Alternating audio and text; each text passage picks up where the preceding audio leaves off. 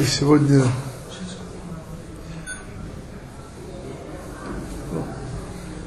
хотя мы сказать, что мы кончили первыми, что мы не можем, но мы идем, пойдем дальше. Пойдем дальше.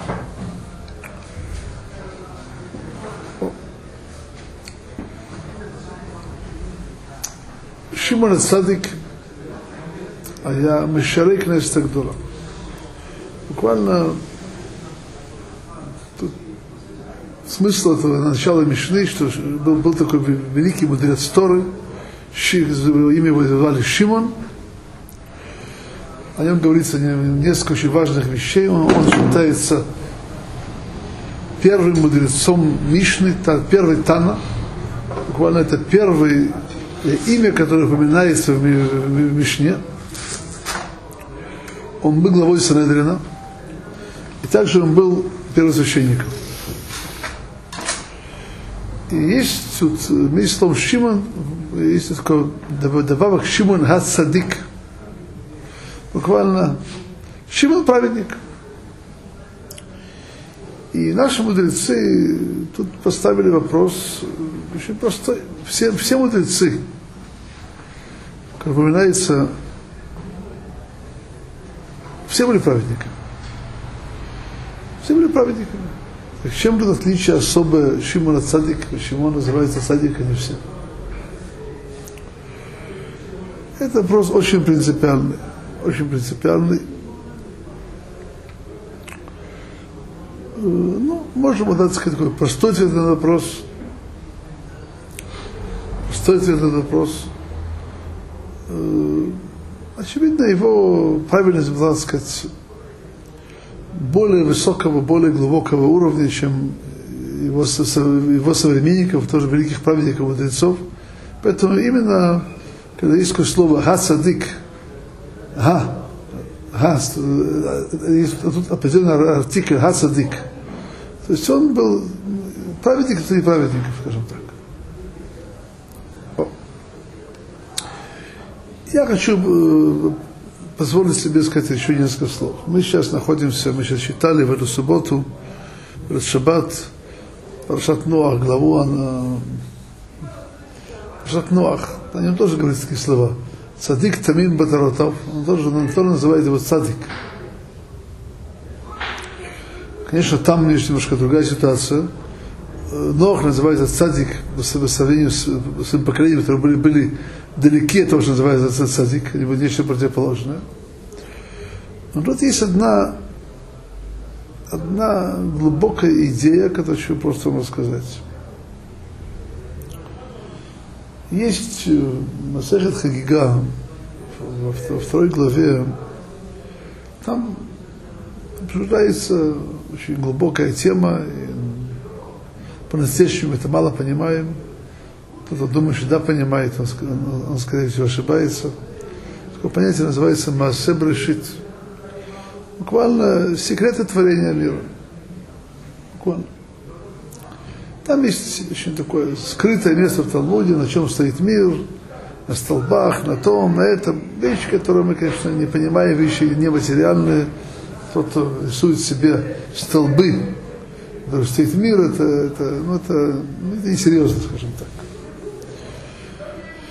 И там, в частности, упоминается такое, такое и в Гмаре, и в книге Зор, и скупайте, что все держится на праведнике, почему же называется цадик и содолам. Цадик и содолам. Что такое цадик и содолам?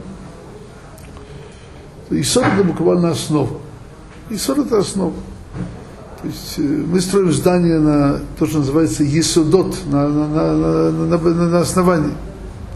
Садок есудора.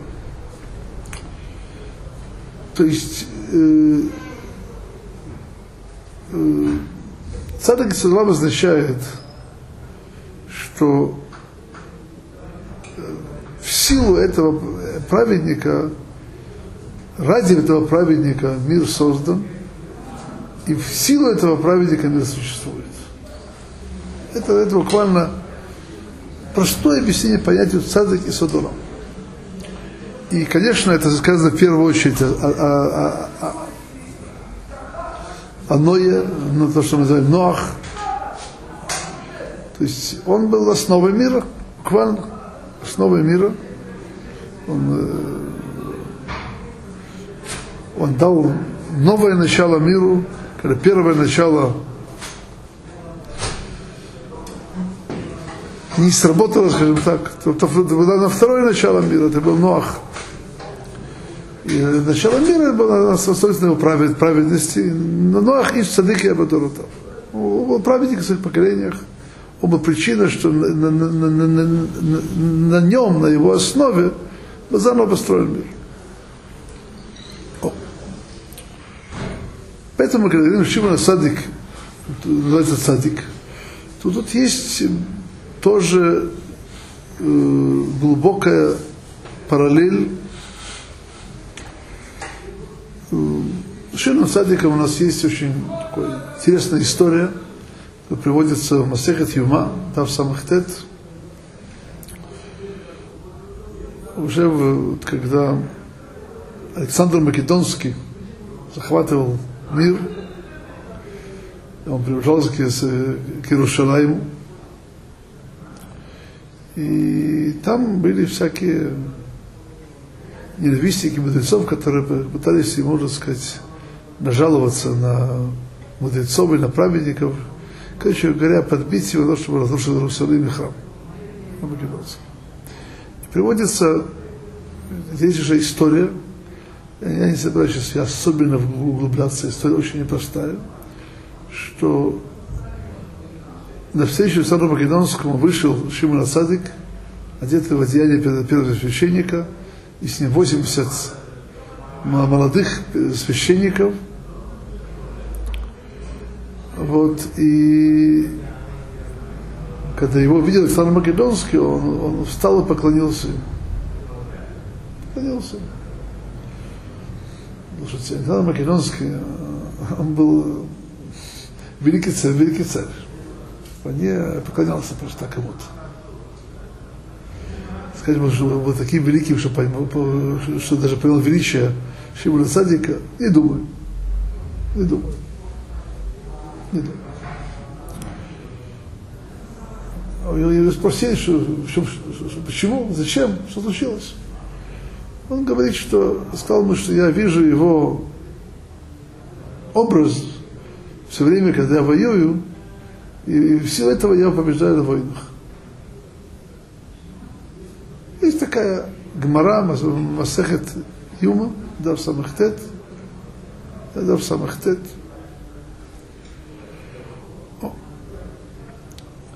И почему и так, это, это же не наша тема.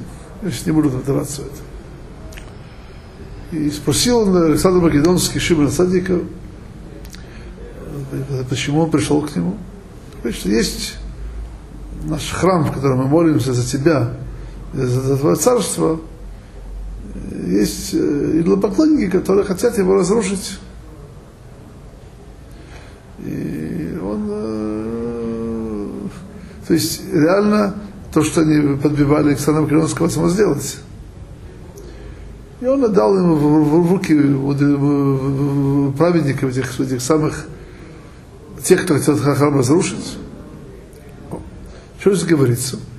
Тут говорится, что э, реально Шимон Ацадик, он своим поступком, своими действиями, он был тем посланником свыше, который спас Иерусалим и храм от разрушения. И поэтому в этом смысле он тоже, можно сказать, Шимон Ацадик – и Содолам, то есть на нем держался мир, что спас храм Иерусалим от разрушения. И это то, что подчеркивается здесь, что именно в силу праведности, то есть, то есть сила праведника, сила праведника, э, это сила праведности это спасает мир. Есть э, мы, мы это будем читать в следующей главе Торы, не в этой, а в следующей. Мы начинаем эту тему в этой главе Лехлеха о преступности с дома. С дома. Оказывается, наши из дом Раим Вехатоим Лашем Мода, они были очень преступны перед Богом. Но есть много историй про преступность жителей из дома. Сейчас не наша, не наша тема. Вот, э, говорится в следующей главе Ваева о том, что Всевышний от, от, от, открылся Аврааму и сообщил ему, что он сейчас собирается разрушить дом. И Авраам Вину просил Всевышнего, чтобы ради, там, ради праздника, который там есть, он спас, спас дом. Спас дом. Всевышний принял его молитву и сказал, что если найдется 10 праведников, то спасет. Спасет. Не нашлось. Не нашлось. Э, есть э, книги Рабейнида Шарей Чува. Есть русский перевод, который называется «Как вернуть утерянное». Э, Шарей Рабейнин там приводит следующую вещь. Это, это Гмара Масагит Санедрин. Как известно, это мы, это мы читали на Суккот, тоже сказал, умнейший из людей, что царь, царь Шломо в книге Кавалет, Эн хадаш тахат. Нет ничего нового под солнцем. Есть такая поговорка у людей, не очень хорошая поговорка. Какая нам есть польза от тех, кто изучает Тору? И для, себя учат, для себя занимаются. А нам тут, тут нам такая-то польза от них. Нам такая-то польза Вот, и об этом, ну, то есть это, тот так думает и говорит, даже не важно не говорит, а что, что думает. Он себя по многому от, от, отрезает от себя, от, от, еврейского народа. И, то есть, какой, как, то есть, есть, есть приводится в Масахат Санадрин несколько, так сказать, буквально, групп людей, которые отрезают себя от мира грядущего. Одна из них, это вот люди, так говорят. Вопрос просто по какой причине. Одна из причин, которая приводится в Масахат Санадрин, следующая.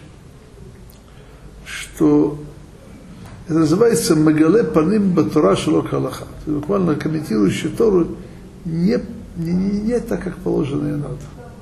Почему? Сказано, что Всевышний спас без дом, там было 10 праведников. 10 праведников. Говорит Талмуд, что если это объясняет Рабейна Йойна, если бы в доме был, скажем, на нашем языке один колель на 10, 10 еврехим, так уже был бы спасен. И тот, кто говорит, что нет, нет миру пользы от люди, возвращают Тору, так он, в общем-то, отрицает Тору. Тор говорит, что этого был, был, был, был, был, бы снова спасен. О. О. И тут, говорит, тут, понятно, здесь имеется в виду, что, конечно, праведники, люди, кто изучают, должны быть праведные, праведные. И что здесь важно понять, что тут, тут, тут понятие садык и содолам означает, что э, ради праведника Всевышний, Всевышний мир спасает. О, спасает его от этого существования. И тут есть, по большому счету, то есть две, две вещи, есть две идеи, которые связаны друг с другом, хотя их можно бы вроде бы их отделить одно от другого. Э, есть э,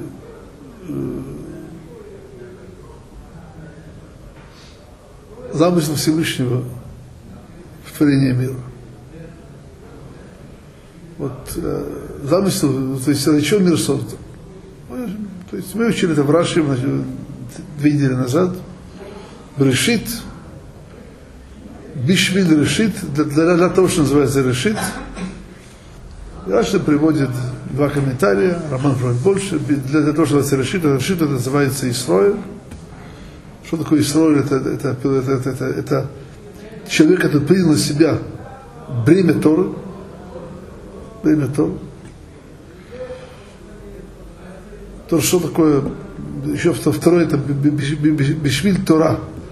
Тора называется тоже решит, ради ради Торы. То есть, короче говоря, Всевышний создал мир ради человека, который будет в этом мире раскроет в этом мире божественный замысел, раскроет в, в, в мире волю Творца. Это, это смысл, это причина творения. Если не дай Бог, если не дай Бог, замысел творения исчезает, это причина катастрофы, это причина потопа. Буквально. То есть, когда мы говорим, когда мы говорим, что мир создан ради тех, кто будут в этом мире от, открывать Тору в изучении, в исполнении и так далее, то означает, что если, не дай Бог, в, не дай Бог, в мире нет людей, которые этому подходят, под определение, то нет у мира причины существования. И это, не дай Бог, может привести к тому, что уже происходило. Это, это, это максимум, что было, это был потоп, Мабуль. Кроме того, мы, мы, мы пережили в мире немало катастроф. Мало катастроф.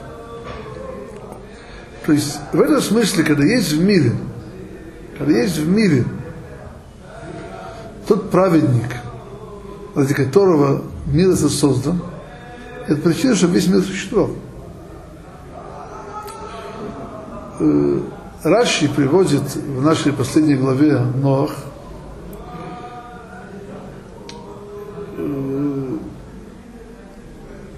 в нашей главе, оказывается, есть шкешет, по-русски радуга. радуга. Она символ завета, брит Ноах, завета с Ноем, Всевышний обещал, что больше не будет потопа.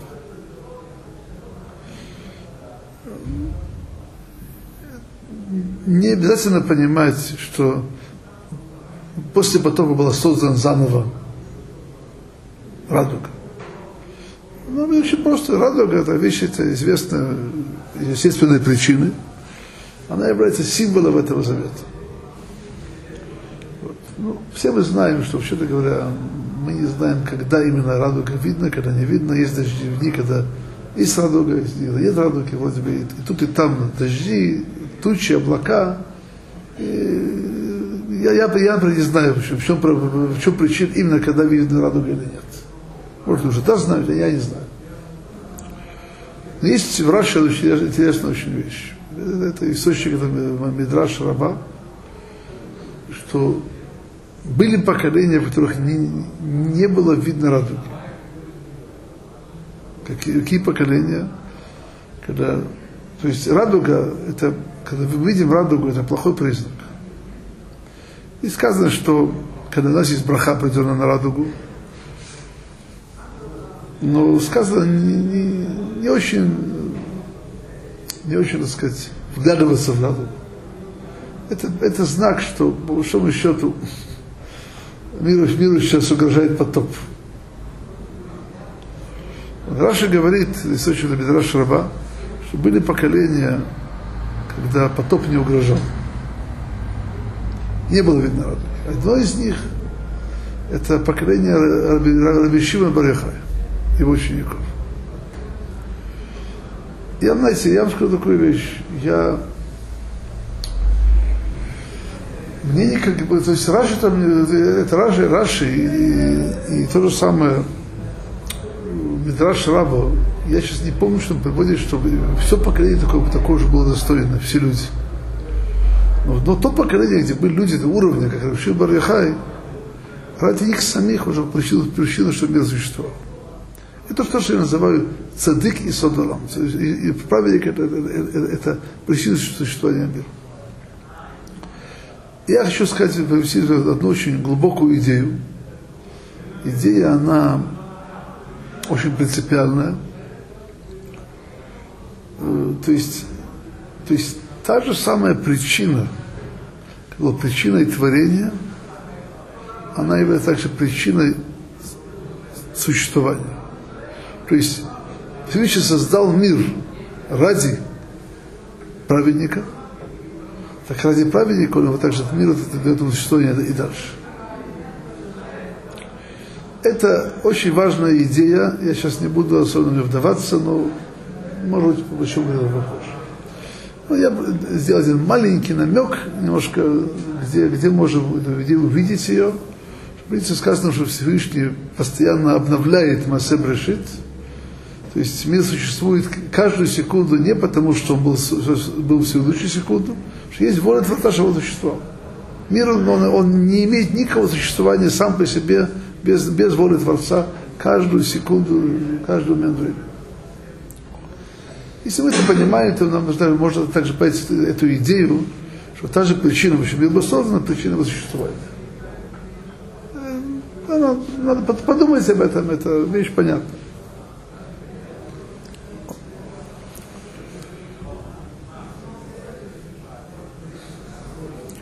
Теперь мы сможем сейчас понять, после этого предисловия, когда Мишне, вообще связь между всем текстом Мишны. То есть Мишна называет Шимона, великого первосвященника, праведника, так, Шимона Цадик. Шимона Цадик. О чем он говорит? На чем, держится, на чем стоит, стоит мир? А, то есть, ой, я, я сейчас немножко перескакиваю одну, одну маленькую тему, но говорится так, Шимон Садик я Машарек Неста Гдула, ой, оймер, он, он говорил, обычно говорит, как многие объясняют. Шлуша дворим Олам Омед на трех основах держится мир. А на трех вещах. А Тора на Торе, а вода на служении, Вагнут на садым на благотворительность, на, на, на, на творение добра, скажем так. Это, это, это, это называется хесед. Я бы сказал так. На иврите лучше звучит немножко на иврите, там переводят на русский. נאה למי שיסוד העולם להסביר על מה העולם עומד. Подходит тому, кто сам является основой мира, цадик и сод олам, нас обучить и нам рассказать, о чем мир держится. Именно ему это подходит, никому другому. Поэтому то, что называется Шимона Садик, это здесь не случайно. Именно потому что был садик и содолам, поэтому ему подобает говорить, о чем мне держится.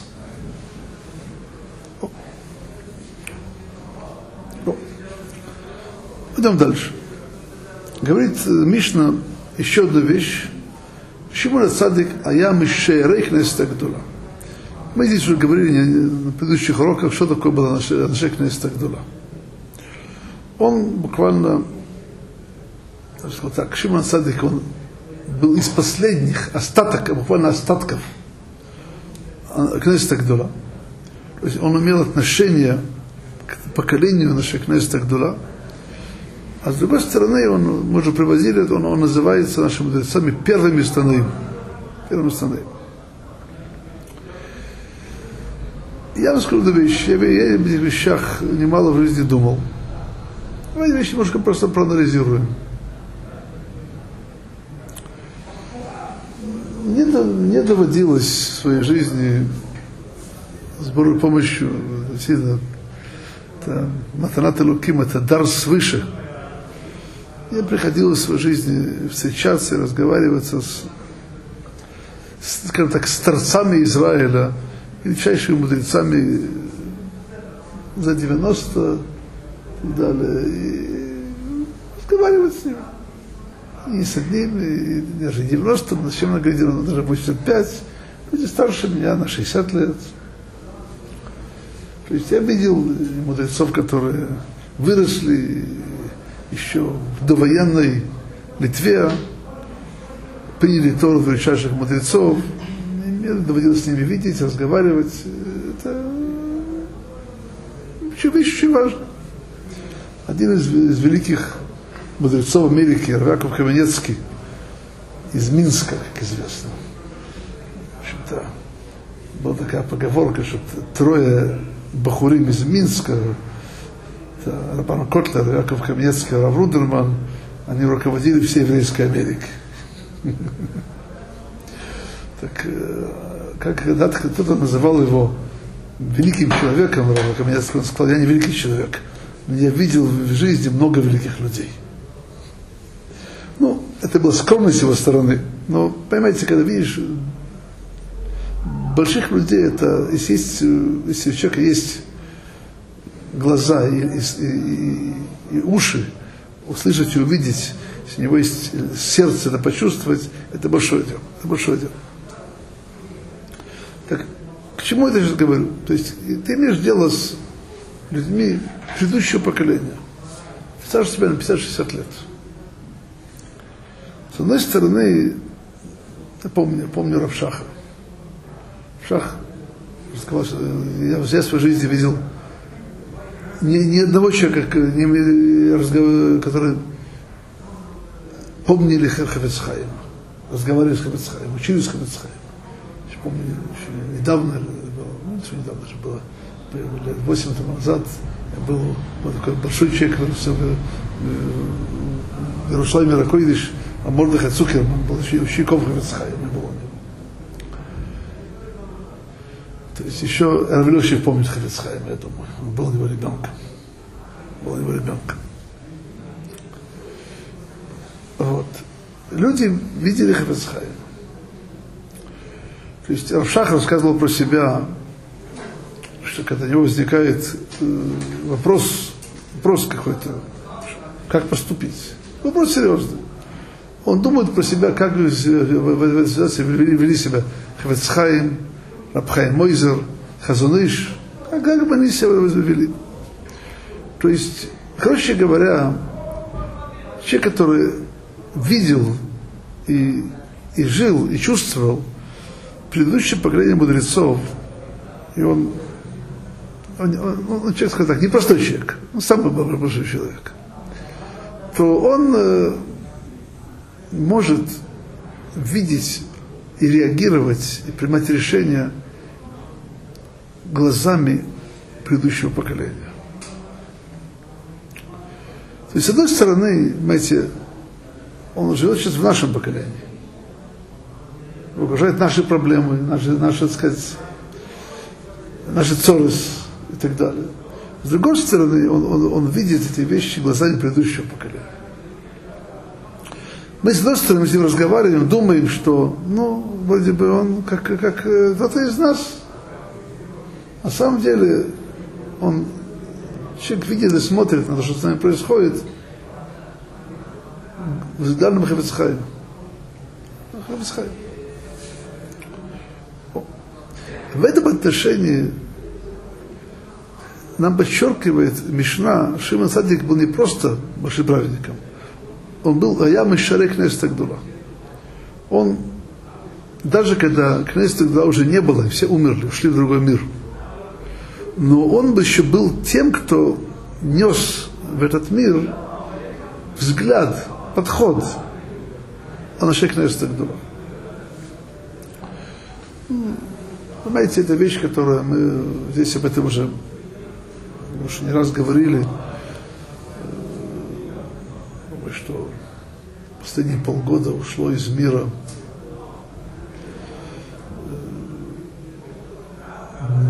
Много много великих старцов Израиля, людей, которые было 90 и 100 и, и больше 100, которые учились у величайших мудрецов Тора еще до, катастрофы.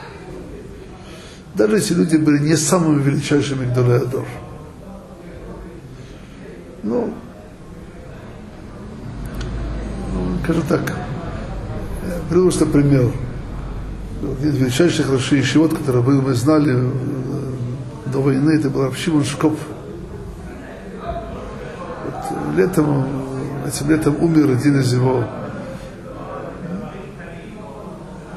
последних учеников, не знаю, последний, но еще, когда учился много лет, причем 10-12 лет.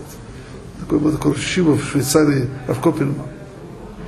Один из учеников, который, как лично его знает, ученика Равица Гвайса Швутами, говорит, что когда имеешь дело, когда учишь Гамару того, кто учил Гмару, а Шимон Шкоп, это кто он тебе, то есть он, человек живет.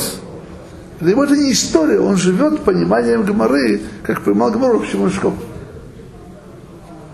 Знаете, это, это, знаете, я-то видел в своей жизни, что, допустим, человек другого поколения, он вроде он живет с нами, но на самом деле он живет и там. Живет там, тем более, как говорили в Личашку Сахтору.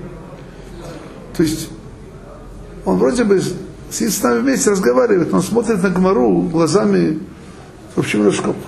Хотя бы немножко. Хотя бы немножко. Это то, что мы сейчас... Есть такой титул сейчас, пользуется довольно часто, а, когда, когда уходит из этого мира величайшие старцы Израиля, мудрецы Торы, он, он называет его Ямишарек Нестагдула. Что, что это означает? Это принятый, принятый титул. Что это имеется, что имеется в виду? Этот человек нес в наше поколение ту силу, то понимание, то ощущение веры, Торы, праведности, которое, которое относилось к предыдущему поколению. То, что у нас сегодня его нет. И, и основано это понятие, то, сказано в этой Мишне. Знаете,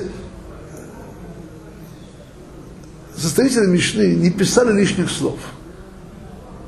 То, что Шимон был ацадик, не просто надо сейчас его устроить ему испед, чтобы был праведником. Это можно сказать про каждого из нас написано. Это, это важно было здесь написать, что был Шимон ацадик. То, что был Шарик Нестагдула, то, что он был остатков, то это тоже было важно. Почему это было важно? Он нес взгляд с пониманием того, что происходит, того, того поколения. Мы уже говорили на прошлых уроках, чем было достоинство нашей князя Тагдула, они заново основали еврейский мир после катастрофы. После катастрофы. То есть это вот их основное, что они нам дали, это, это заново, знаете, наш народ пережил катастрофу в последнее, последнее время. Это реально, то есть наши мудрецы называли катастрофу в Европе как гибель еврейского народа, буквально. Так, так было принято у величайших мудрецов Торы, что они видели, что наш народ разрушен. Разрушен. Но тот, кто немножко углубляет то, что написано в Талмуде, знает, что разрушение храма это было гораздо больше катастроф. То есть, хотя мы, мы, мы знаем, что было сейчас, и, и в смысле количеством, и качественно, и так далее. То есть это было буквально, и вообще, э, Вильнинский Гаон называет, говорит, и втором храме так, что разрушение храма это была смерть еврейского народа. И в этом отношении наши князья Тагдула, они заново оживляли, восстанавливали наш народ после этой колоссальнейшей катастрофы. И в этом отношении мы можем также понять на нашу Мишну, Шимон Цадык был из поколения, которые заново основали наш народ. И он говорил нам, на чем надо строить наш народ – на чем? Именно поэтому. То, что он говорит, у Яомера Сушот Время Ламомбед, на трех вещах мир стоит, на Торе, на, на служении и на Гуд Хасадим. Это, это было, это было э, это то, что делали на Шейх Гдула. Они заново основывали и, и ставили на, на правильной основе наш народ. Мы это говорили на прошлых, на прошлых уроках, что первое, первое что нам, нам, нас обучали, это как правильно заново основать Тору. Шимон Садик продолжил эту вещь. Говорит, весь мир строится на трех вещах. На Торе, на служении и на. О. То есть, что еще объяснить? что то, то что говорится в начале, Шимона цадик, то, что он цадик, и то, что говорится дальше, я Мишек Нес Тагдула, это, это предисловие к тому, Именно потому, что он был садик, и на садике держится мир. Именно потому, что он был из а, а, последних э, мудрецов Кнессета Гдула, которых их, это собрание было связано с тем, что заново построить еврейский народ, так Всевышний этого хочет от нас, то он в этом отношении, он продолжит, это продолжит. Как цадик, как, как, как последний наш сказал нам, что на чем расстроить мир. Это в двух словах просто объяснить, что называется Пшаба Мишна. Пшаба Мишна. Точно.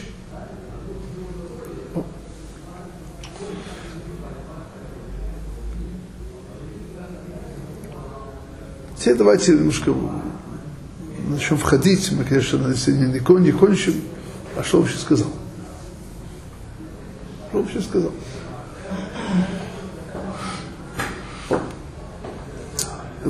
Есть тут в комментарии Маарала,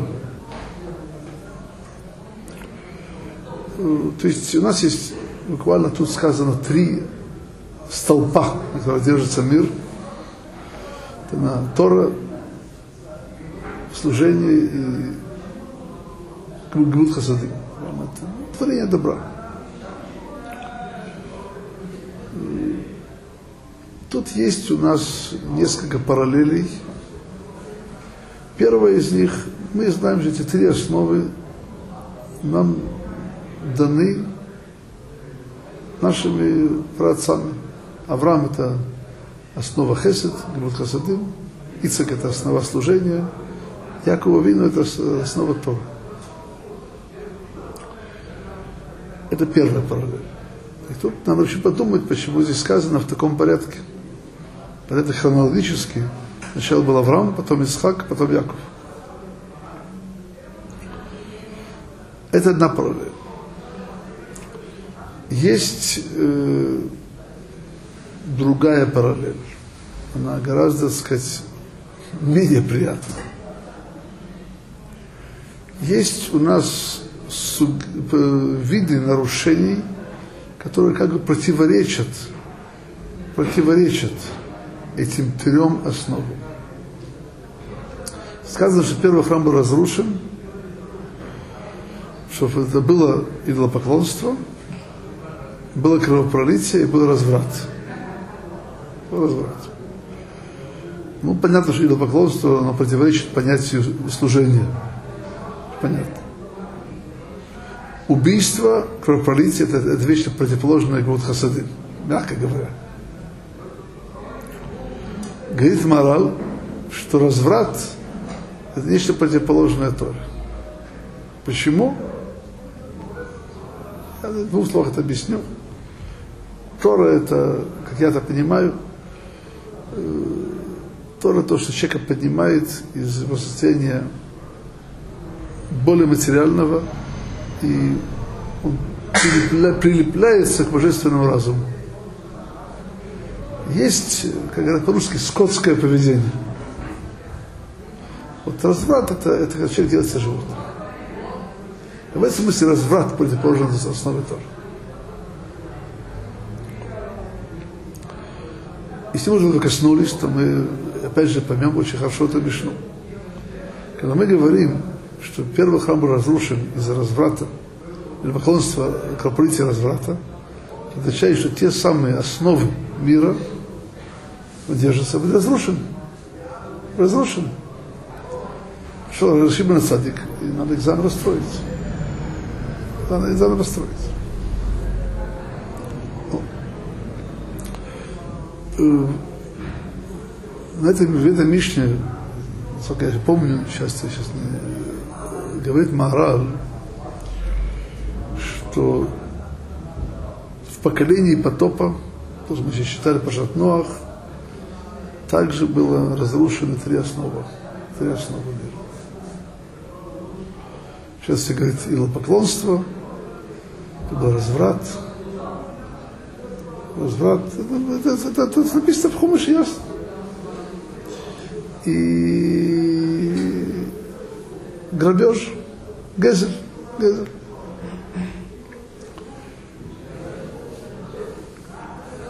То есть, короче, э, то есть есть тут параллель, параллель между потопом, потопом и разрушением первого храма.